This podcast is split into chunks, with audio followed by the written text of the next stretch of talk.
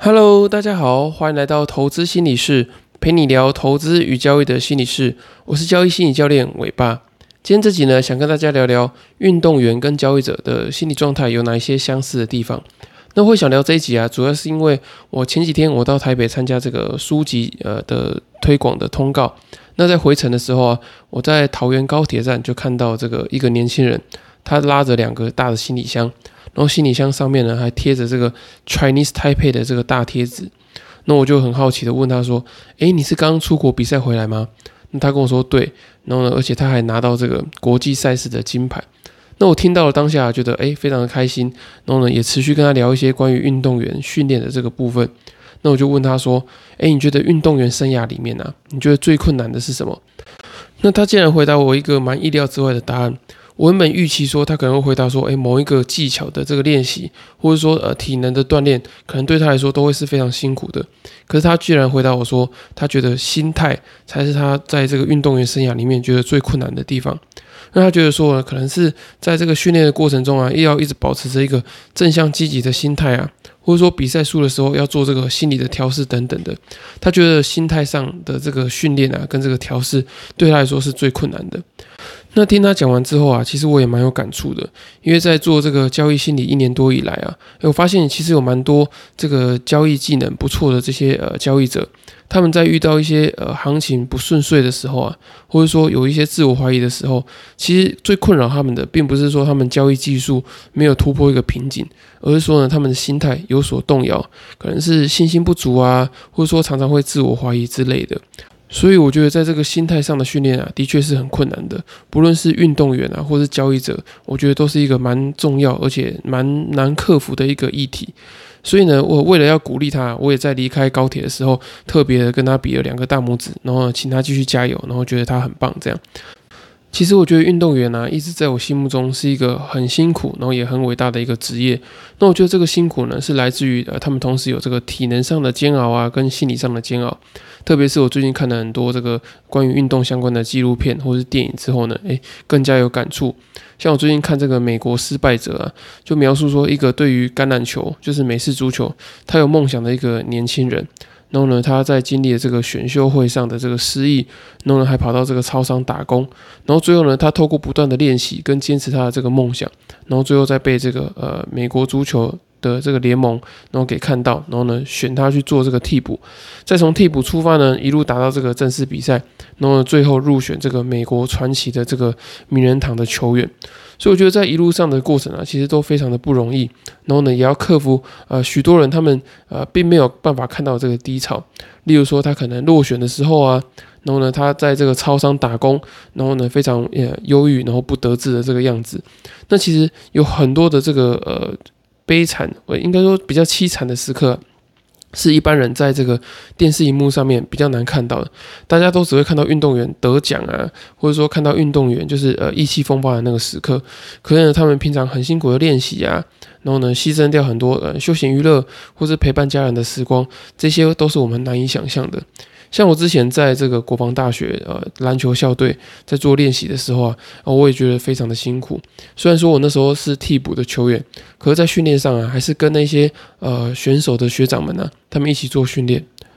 所以通常都要五点多就起来啊，然后跑哈好几千公尺的这个操场，然后呢做很多这个肌力训练啊，或者肌耐力的训练，然后在这个篮球场练这个螃蟹步，就是用一个有点像是呃深蹲的方式呢，慢慢的从这个球场的头走到球场的尾，然后慢慢的横移，慢慢的走。那其实这个对这个大腿的这个训练来讲的话，是非常的吃重的。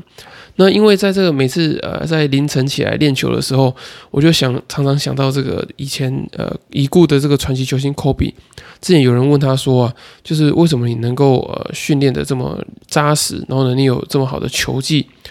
然后科比就反问这个记者说：“你有看过凌晨四点的洛杉矶吗？”然后呢他就说：“我看过。”那他这想讲的就是说呢，诶，其实当大家都还在休息、还在睡觉的时候呢，诶，他就已经起来做训练了。所以每当我在这个国防大学凌晨起来练球的时候呢，我就会想到这个科比曾经讲过这句话。所以我觉得一个运动员呢，他能够获奖，绝对不是只是因为他的运气好，而是他透过非常多的这个体能的训练啊，或者心理强度的训练，才他才能够有办法呃去撑到最后站上这个得奖台的那一刻。那回到今天的主题啊，就是运动员跟交易者到底有哪些心理相似的地方呢？我觉得主要有四个。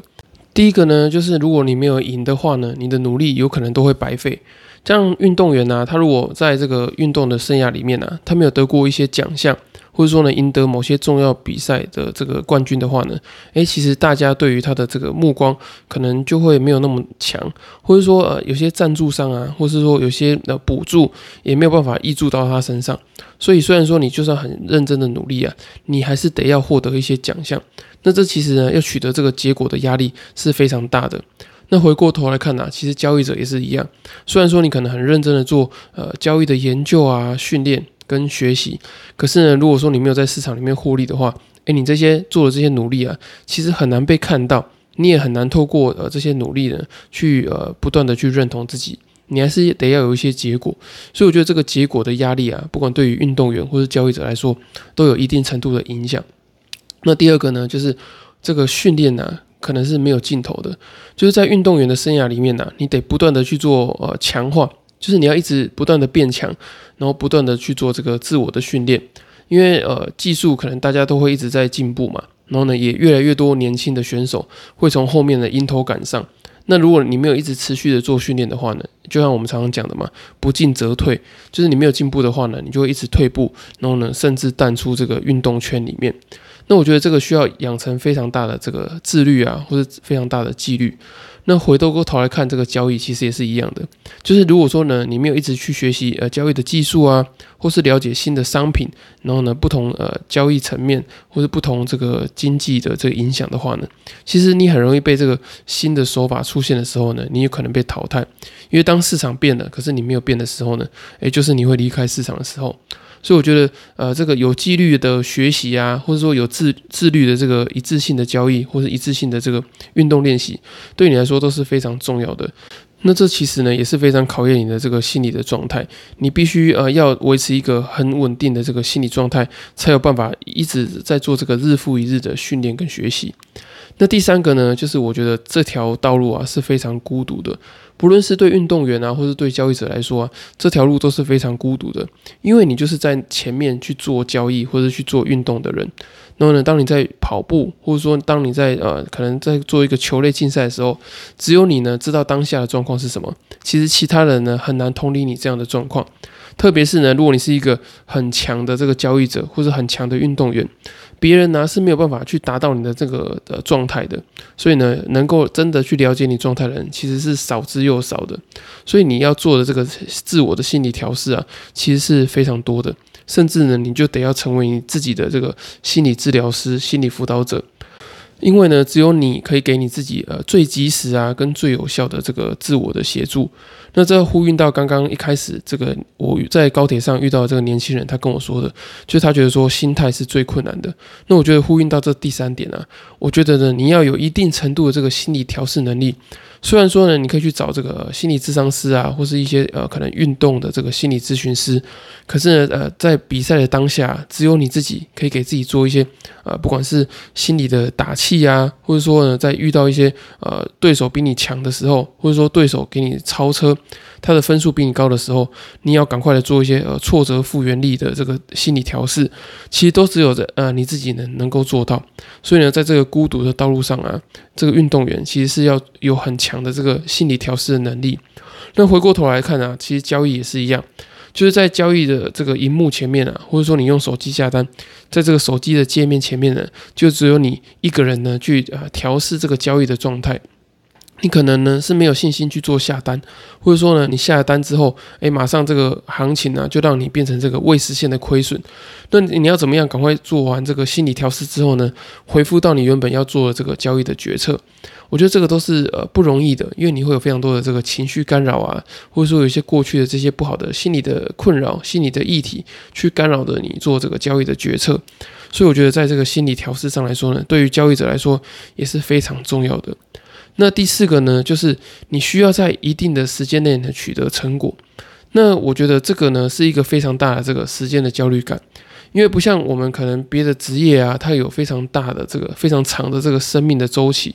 像如果你是做心理辅导的人员啊，你可以可以从这个二十几岁，然后做到可能六七十岁、七八十岁都没问题。然后有些职业也是有一个很长的生命周期。可是呢，运动员或是交易者，他们其实呃，这个能够取得呃成就的时间是有限的，可能最黄金的岁月呢，就是在这个二十几岁、三十几岁之间。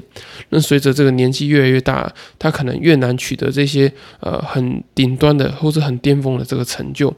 所以呢，我觉得呃，如何去调试这个时间所带来这个焦虑感是非常重要的。我常常会觉得有一件事情很吊诡啊，就是说你必须得在很短的时间内取得很大的成就，这个是呃你的一个必要的条件嘛。可是呢，对于这个交易者跟运动员来说呢，反而是你越需要呃在短时间内取得成就的这个压力，反而会影响到你的这个绩效表现。所以呢，你同时呢要在呃，要短时间内取得成就，可是呢，你又不能给自己有这样的期待，所以这在心理的调试上来说，其实是非常困难的。你想想看啊，你要同时扛住这个短时间内要取得一个很大成绩的这个心理压力，可是呢，你要同时不能有让这个压力呢影响到你的这个绩效表现。所以你想想看，这样的状况是不是很两难，也非常考验这个交易者跟这个运动员的这个心理调试能力。那听完这四点的分享之后啊，不知道你有没有跟我有类似的感觉，就觉得说呢，这个运动员跟交易者啊，他们能够扛住这么大的压力，然后取得这个一定的成果，其实这个路呢是不容易的，然后也需要很强大的这个心理的素质。可是这些心理素质的锻炼啊，其实也常被我们低估啊，或者被我们忽略。那如果说你听完这集之后啊，你也觉得说，哎，你觉得心理素质很重要，然后呢，在交易过程中啊，你发现你自己的这个心理状态好像没有调试的非常好的话呢，也欢迎你去购买我的新书《在交易的路上与自己相遇》。那在书里面呢，我也会教你怎么样去提升你这个心理素质，让你可以在这个遇到投资跟交易的心理困难的时候呢，也可以有一个比较好的这个应对的方法，或是一些心理调试的技巧。那如果你没有时间好好的把书看完的话呢，也很欢迎你透过资讯栏的表单，然后呢报名线上交易心理咨询。我可以在咨询的过程中呢，呃，很快的帮你聚焦你在呃交易或者投资上的这些呃心理的盲点，然后呢帮你找到这个呃调试跟调整这个心理困扰的这个技巧以及方法。那如果说你没有付费的考量的话呢，也很欢迎你透过第二十四集的题目，你可以整理起来，然后呢寄信或者传讯息给我，我可以帮你做一个免费简易的交易心理咨询。好，以上就是今天的内容。如果说你听完觉得还不错的话呢，呃，请帮我到这个 Apple Podcast 或者其他的平台给我五星的留言或是评价。然后呢，我会呃在之后的节目再把这些问题整理起来回复给你们。然后也会非常感谢你们对于我的支持，你们的支持就是我持续分享最大的动力。那如果没有其他问题的话呢，我们就下集再见。祝大家呃交易跟生活都顺利，拜拜。